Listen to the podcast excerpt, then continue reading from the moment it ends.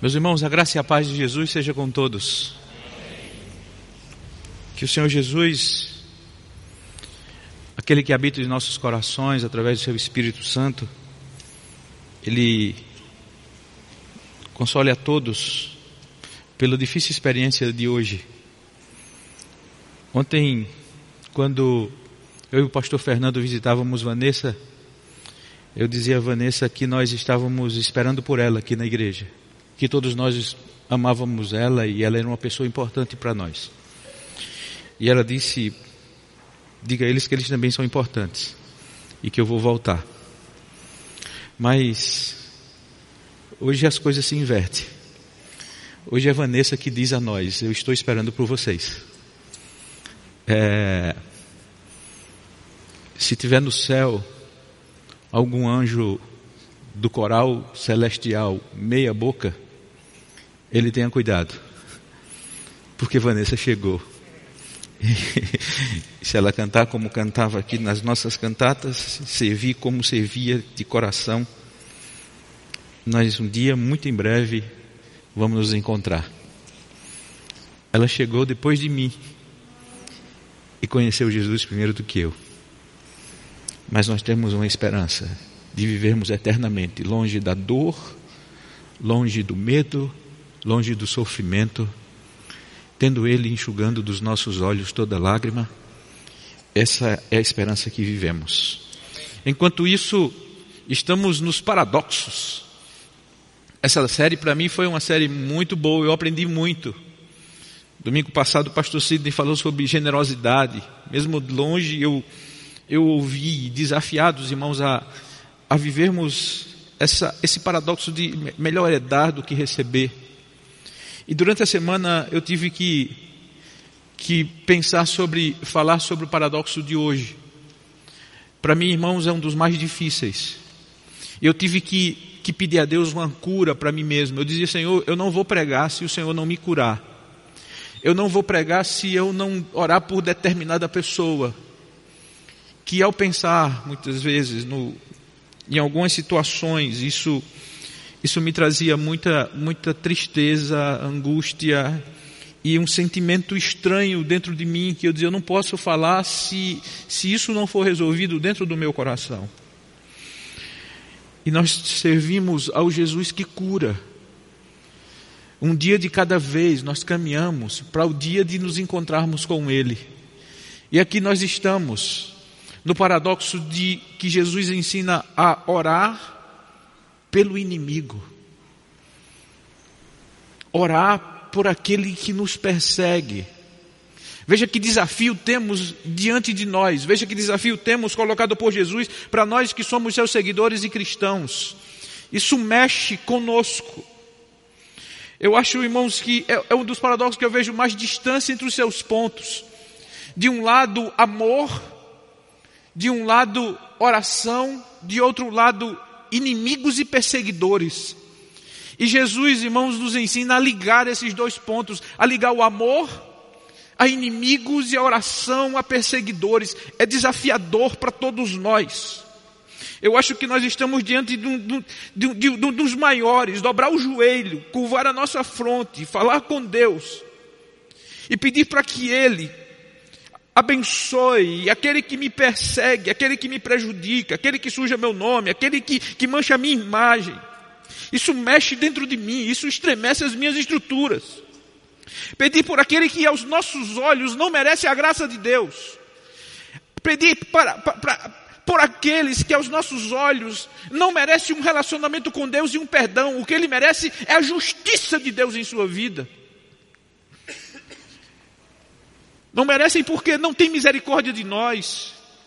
Não merecem porque alguns nos escolheram para nos prejudicar, para nos perseguir, para nos humilhar, para pisar. Não merecem a graça de Deus. É possível que você tenha vivido ou viveu algum momento assim, de alguém que te persegue, de alguém que cometeu alguma injustiça, de alguém que cometeu uma grande decepção com você, você confiou naquela pessoa e de repente foi traído, e o que surge no coração é um sentimento de rancor, de raiva, de não perdoar.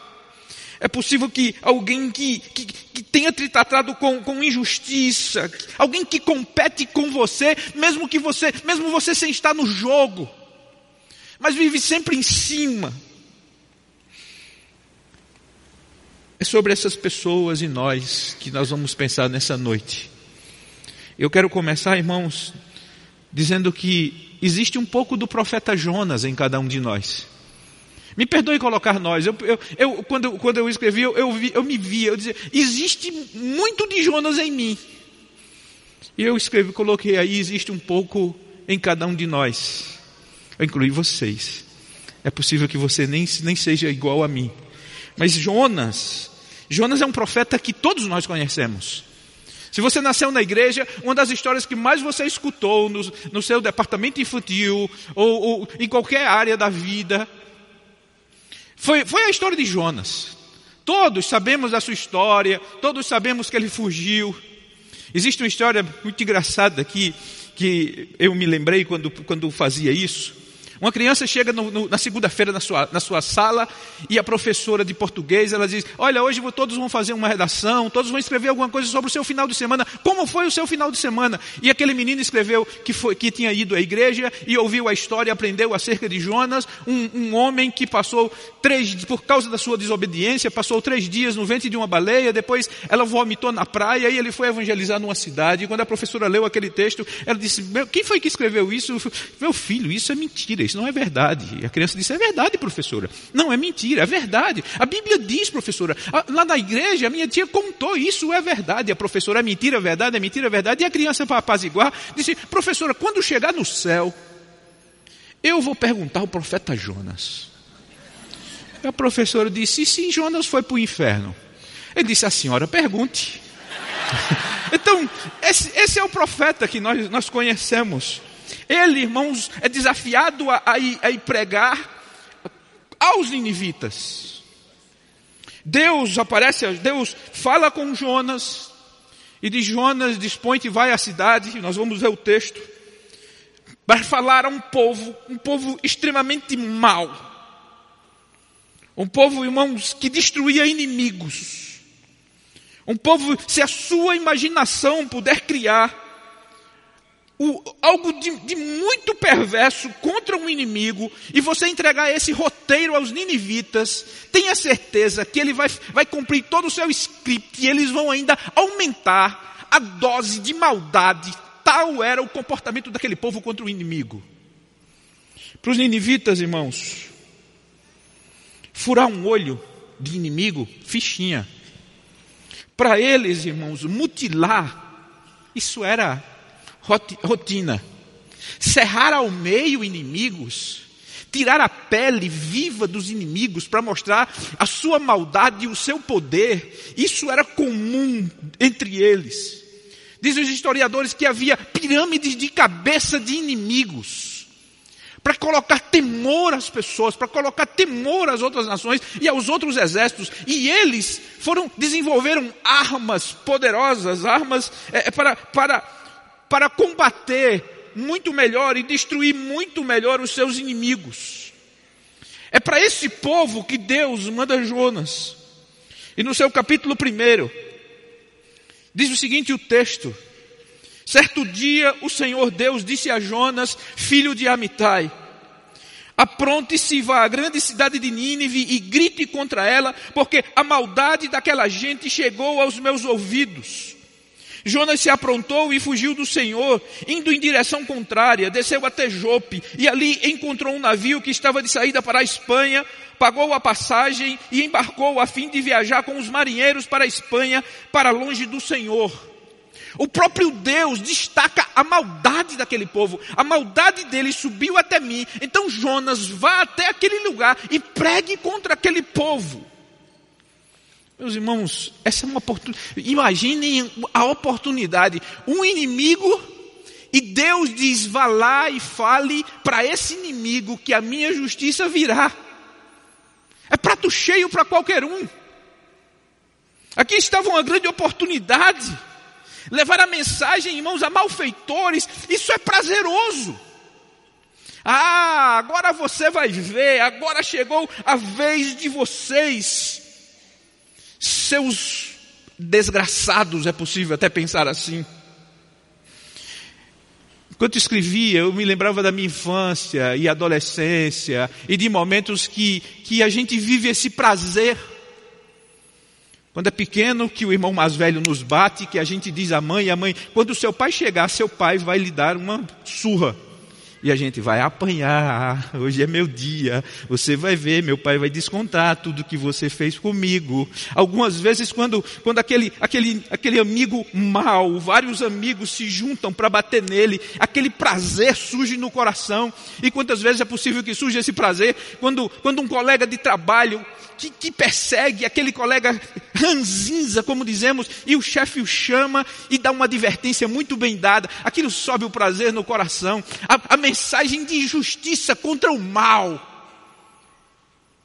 Às vezes afaga o nosso ego. E Jonas tinha essa oportunidade. Jonas, ele tinha um momento de, de dizer: vai até a cidade de Nínive e prega contra ela.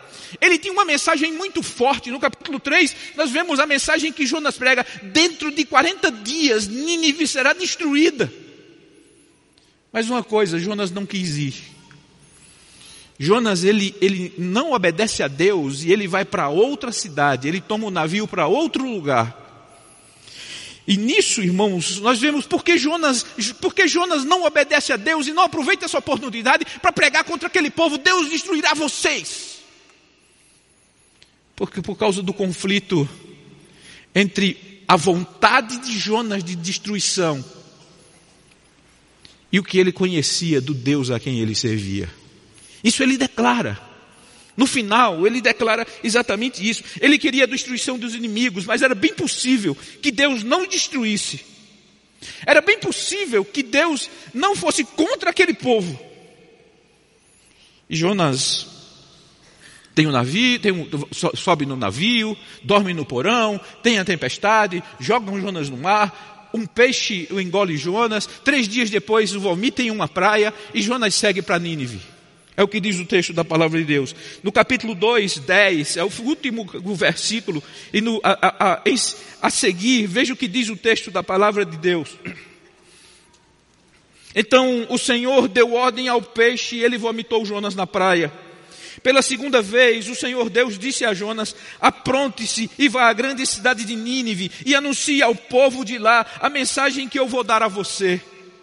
Jonas se aprontou e foi a Nínive, como o Senhor havia ordenado. Nínive era tão grande que uma pessoa levava três dias para atravessá-la a pé. Jonas entrou na cidade, andou um dia inteiro, então começou a anunciar: dentro de 40 dias Nínive será destruída. O restante do texto diz que o povo ouve a mensagem de Jonas, o povo se arrepende, o povo veste panos de saco o povo jejua para que Deus não destrua. O rei também toma conhecimento disso. E ele mesmo decreta: nenhum de nós vamos comer, nem os nossos animais, nem as nossas crias. Vamos vestir panos de saco e nos humilhar diante de Deus e pedir a Deus a sua misericórdia para que ele não destrua nós. Nós nos arrependemos ele não, e, e, e vamos clamar para que não aconteça isso. E Deus não destrói Nínive. E Deus não destrói aquele povo mau. E Deus não destrói aquela cidade. E Jonas, irmãos, ele fica extremamente aborrecido com Deus por causa dessa ação de Deus e dessa atitude de Deus de não destruir aquele povo. No capítulo 4, Jonas fala dessa raiva. Por causa disso, ficou Jonas com raiva e muito aborrecido, diz o texto. Então ele orou assim: Ó Senhor Deus, eu não disse antes de deixar a minha terra que era isso mesmo que ias fazer? Foi por isso que fiz tudo para fugir para a Espanha. Eu sabia que és um Deus que tem compaixão e misericórdia. Sabia que és paciente e bondoso. E que estás sempre pronto para mudar de ideia e não castigar. Agora, ó Senhor, acaba com a minha vida, porque para mim é melhor morrer do que viver. Jonas, ele faz uma declaração de Deus espetacular, que nos ensina muito. Primeira coisa, eu sabia que és um Deus que tem compaixão e misericórdia, inclusive com quem é mau. inclusive com inimigos.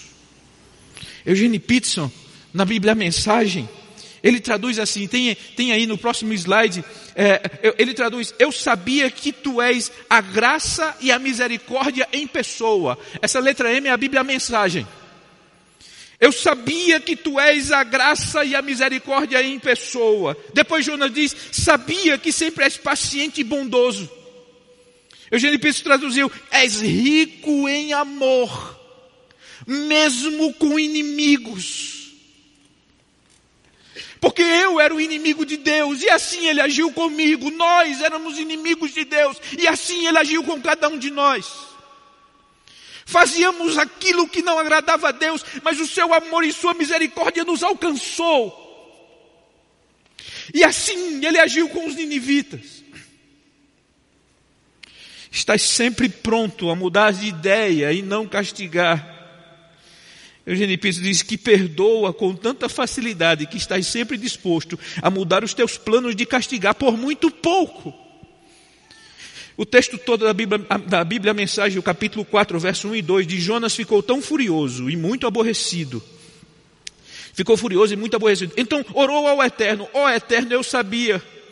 Quando eu estava em casa ainda, sabia que isso ia acontecer. Foi por isso que fugi para Tarsis. Sabia que tu és a, a graça e a misericórdia em pessoa, que és rico em amor que perdoa com tanta facilidade, que está sempre disposto a mudar os teus planos e castigar. Por muito pouco Deus faz isso. Nós temos muito o que aprender com Deus sobre inimigos.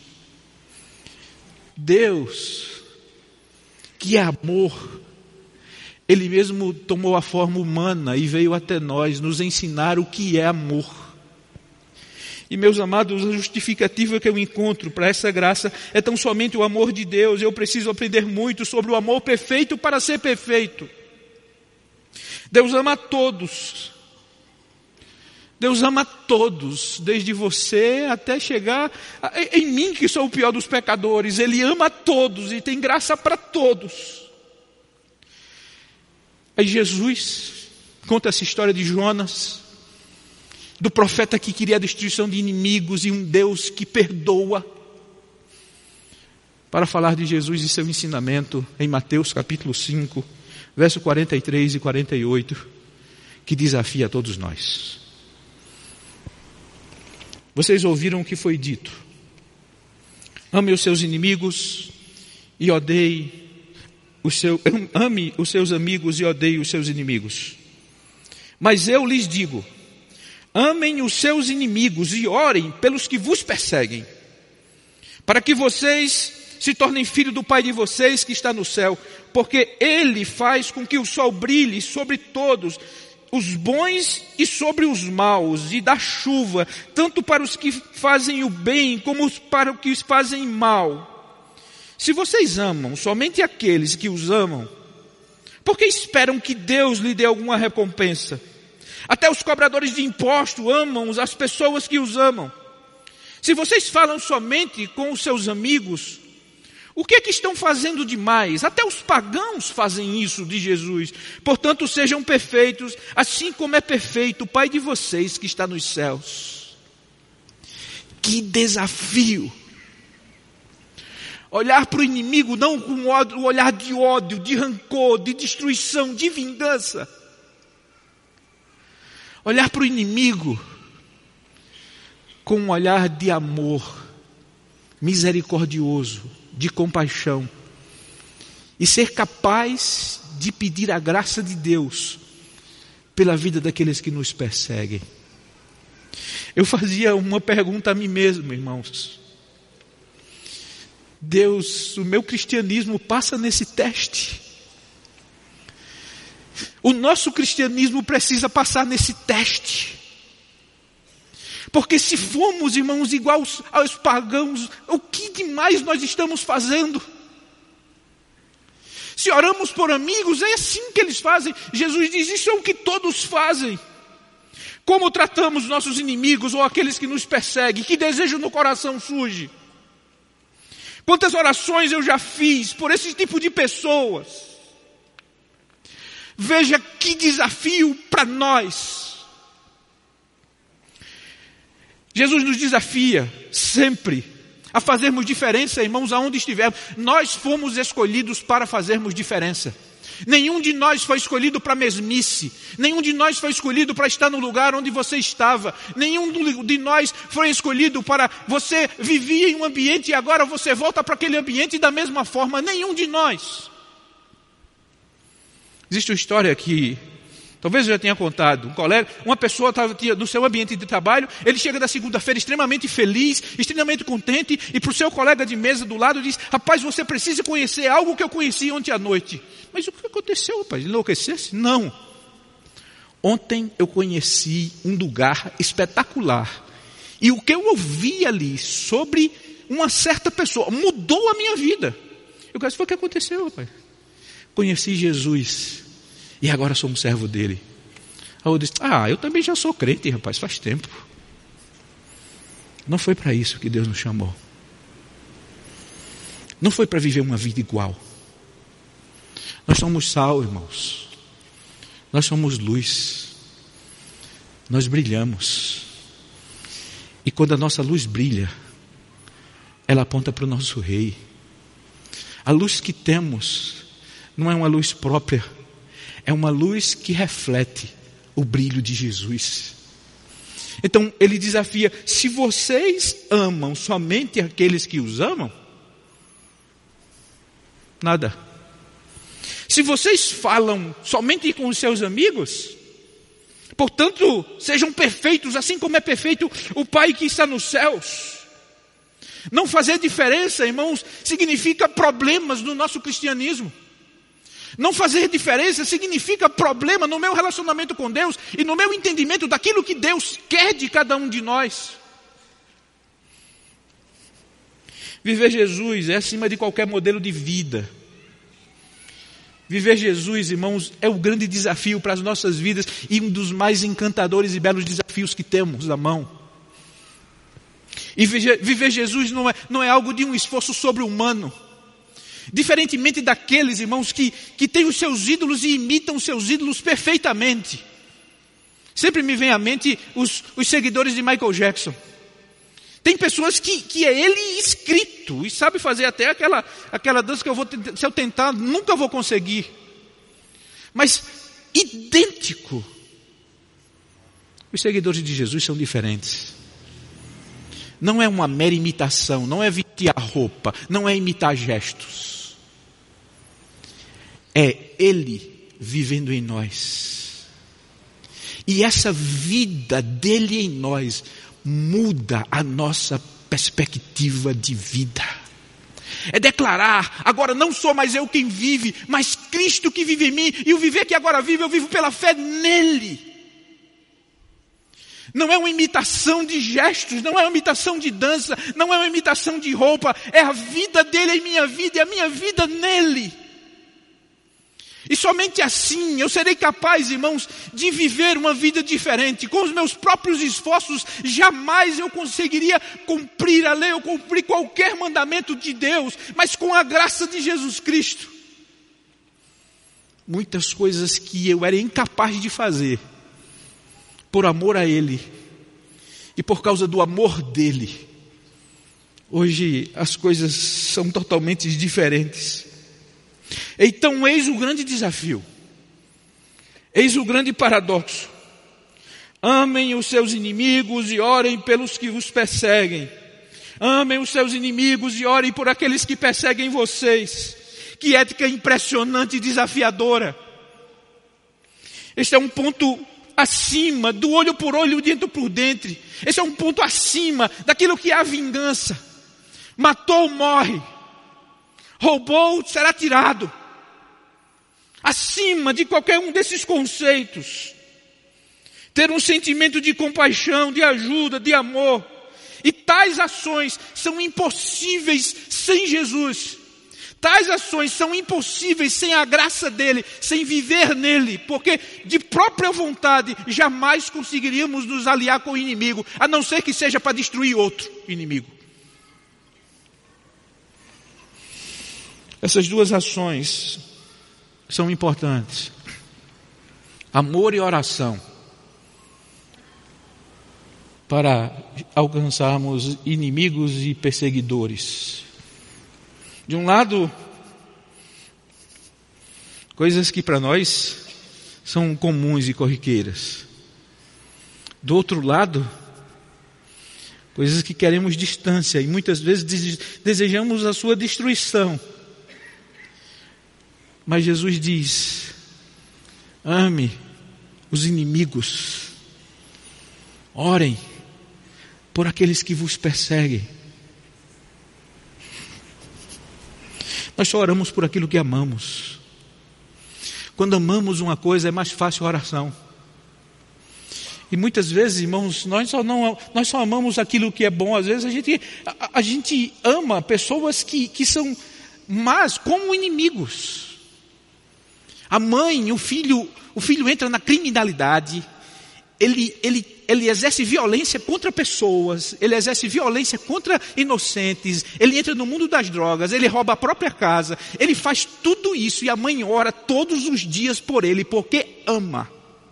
Então, o amor faz grande diferença nas nossas orações. Amigos, vizinhos, colegas, oramos porque diz: "Oh Deus, cuida dessa pessoa". Então, amor e oração caminham juntos.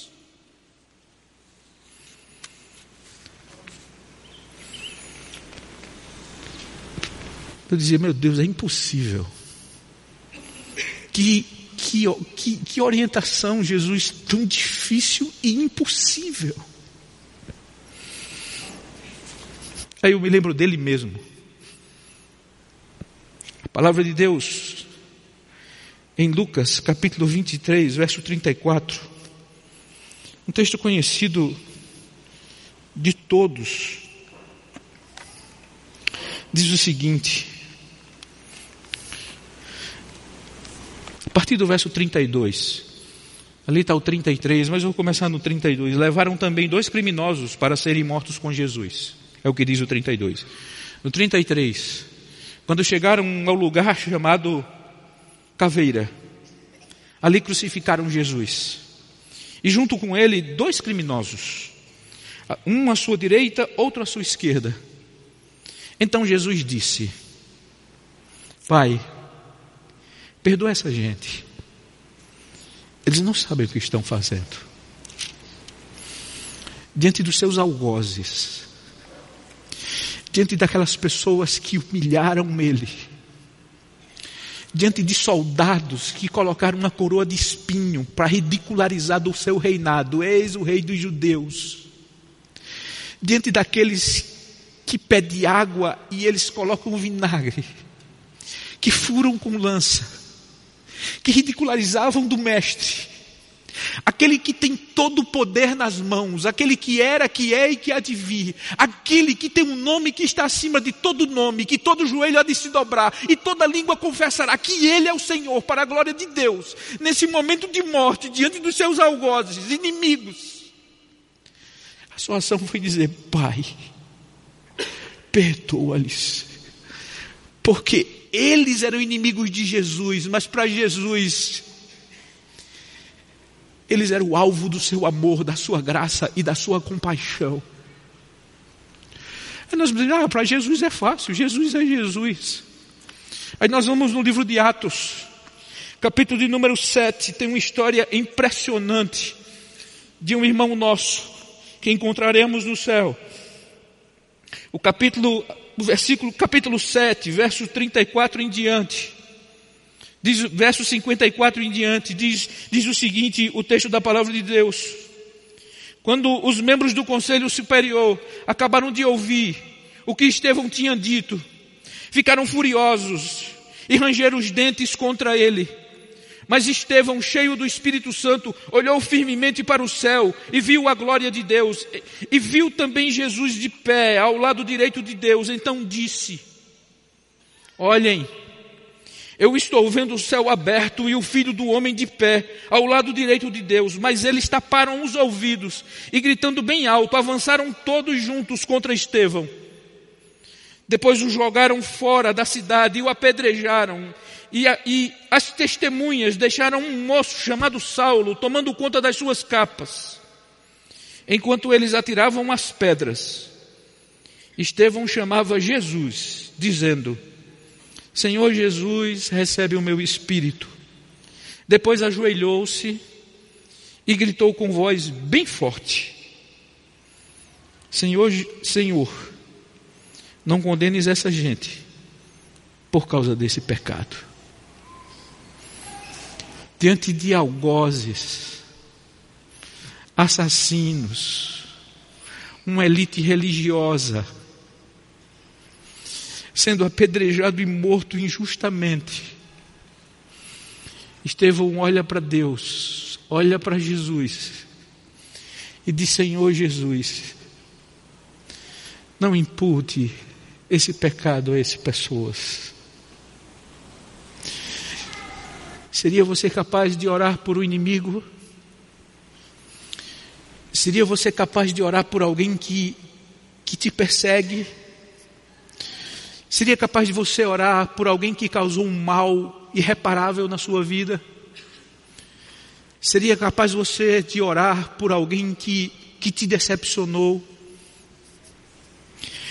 Eu, enquanto escrevia isso, eu chorava com Deus, eu dizia, Deus, eu não consigo. Me ajuda, Deus, eu não consigo. E me veio do coração a seguinte resposta: Você consegue. Não consigo, consegue. Eu não consigo, eu nunca orei por um inimigo, não consigo, Deus. Deus diz: Você já orou por inimigo? Eu não consigo, você já orou. Por alguém, e, e pede clemência por essa pessoa. Alguém que te machuca, é alguém que te vergonha, é alguém que desobedece. É alguém que já maltratou pessoas. É alguém que já decepcionou outros. É alguém que te vergonha de novo. E constantemente você diz: tem misericórdia, Deus. Mas eu disse assim: quando, Senhor? Quando você ora todos os dias por você mesmo, Marcos. Spurgeon ele diz: ai de nós, o nosso coração é o maior inimigo. Mas para essa pessoa, eu digo: Deus, compreende ele. Por mim eu consigo orar, mas pelo próximo eu não consigo orar. E a diferença é apenas que o pecado dele é diferente do meu, a maldade dele é diferente da minha, a fraqueza dele é diferente da minha fraqueza. Mas todos nós, diante de Deus, somos pecadores e Deus nos perdoou. Mas eu digo, eu não consigo. Ele diz: consegue. Porque não é por nossas próprias forças, é Ele. E o Espírito Santo ele nos ajuda em nossas orações e nas nossas fraquezas, nos ensinando como orar. Nós conseguimos. É possível que você não diga, não tenha coragem nem de dizer o nome dessa pessoa, o coração é travado. Mas Deus nos dá graça. Então, irmãos, eu quero dizer isso, você consegue. Eu não sei quem vem na sua mente, mas eu sei de uma coisa. Isso, irmãos, é uma das maiores lições de amor que aprendemos com Jesus. Isso é um dos maiores paradoxos que um cristão pode exercer. Curvar a sua fronte e pedir a Deus por aquele que lhe persegue. Eu não sei qual é o tamanho do seu desafio. É possível que que você tenha um, um caminho longo para percorrer em oração. Não sei como são, qual é o seu tempo de oração, como você gasta a sua vida em oração. Eu fiz uma escala assim, muito despretensiosa. Só para você medir o tamanho do seu desafio. Nós oramos por nós mesmos, isso, isso é fácil. Eu oro por mim mesmo. Todo dia, Deus tem misericórdia de mim, que eu sou um miserável e pecador. Deus me ajuda nas minhas fraquezas. Deus não me deixe cair em tentação. Senhor, me ajuda. Eu oro por mim. Às vezes, irmão, aí nós oramos por coisas. É possível que coisas, é fácil de a gente orar. Oh Deus, o carro, a casa, oh Senhor, a viagem, oh meu Deus, aquela, aquele, o, aquele país, aquele sonho. Nós oramos por coisas. Às vezes nós oramos por familiares. E as orações que fazemos por familiares é pelo aquele cunhado que nos aperreia. Usando uma, uma, uma linguagem bem nordestina. Se ele me incomoda, se ele me aquele de novo, esse, esse que, meu Deus, me ajuda, abençoa aquela pessoa, coisa e tal, para ele deixar de aperrear. Porque quando tudo está bem, a gente esquece a vida, deixa ele para lá. Se voltar a incomodar, a gente ora. Irmão, se está incomodando, a gente ora. Irmã, está incomodando, casamento, a gente ora. Não sei qual o tamanho do seu desafio. Você ora por seus amigos. Você ora por, pelos irmãos da igreja. Você ora pela liderança da igreja. Você ora por, pelos governantes. Você ora pelos seus líderes. Você ora por nossa nação. Você ora, você ora, você ora e, lá, e os inimigos estão lá. Nós precisamos percorrer muitas pedras de oração. Mas dentro delas, para nosso desafio, precisa estar os nossos inimigos. Quando Jesus diz que nós devemos amar o próximo como amamos a nós mesmos, dentro dessa palavra próximo, também estão seus inimigos.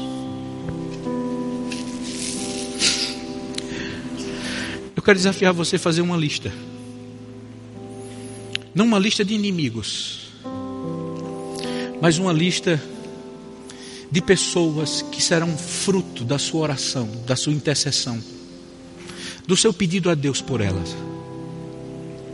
É possível que nessa lista tenha muito ex, ex-namorado, ex-noivo, ex-marido, ex-sócio, ex-patrão ex-amigo, ex-vizinho, ex-colega de trabalho, muitos ex, que a relação foi cortada de forma abrupta, houve uma ruptura.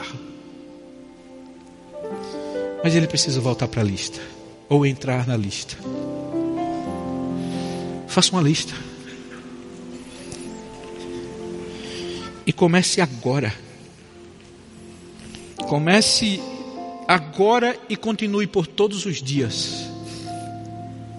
Se Jó era abençoado quando orava pelos seus amigos, amigos, imagina, irmãos, que exercício espiritual que Jesus nos leva e nos desafia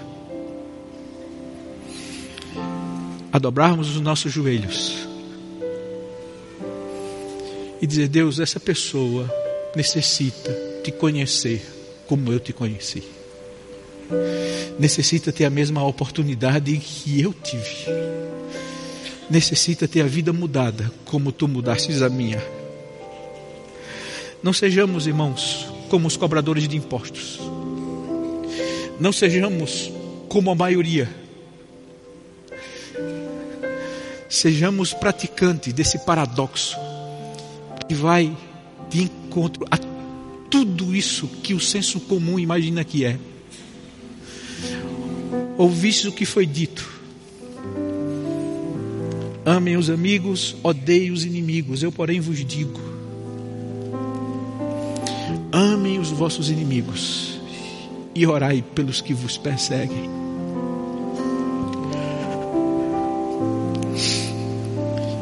Aquele que é perfeito aquele que mandou o amor perfeito para nós. Que Ele possa incendiar o nosso coração e nos encorajar a tamanho desafio.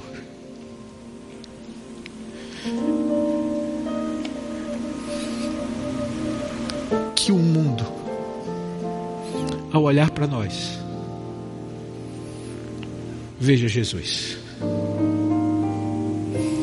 E para enxergar Jesus, é preciso ter para os outros a mesma misericórdia que ele teve.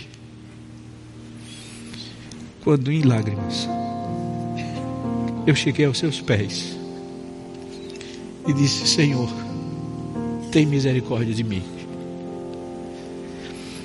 Não posso eu orar assim, tem misericórdia de mim, e jamais tenha misericórdia de tal pessoa.